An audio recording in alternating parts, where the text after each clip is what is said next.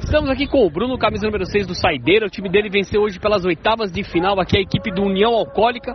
Aliás, um belo jogo, né? Saideira contra União Alcoólica. Um duelo etílico aqui na quadra G10 da Playball Pompeia. E pelas oitavas de final aqui, então, passou o Saideira 4 a 1 O Bruno fez dois gols na partida, sendo o quarto gol um golaço e garantiu a vaga do time dele para as quartas de final. Bruno, o que falar dessa vitória, dos seus dois gols e esse quarto gol aí que foi bonito pra caramba?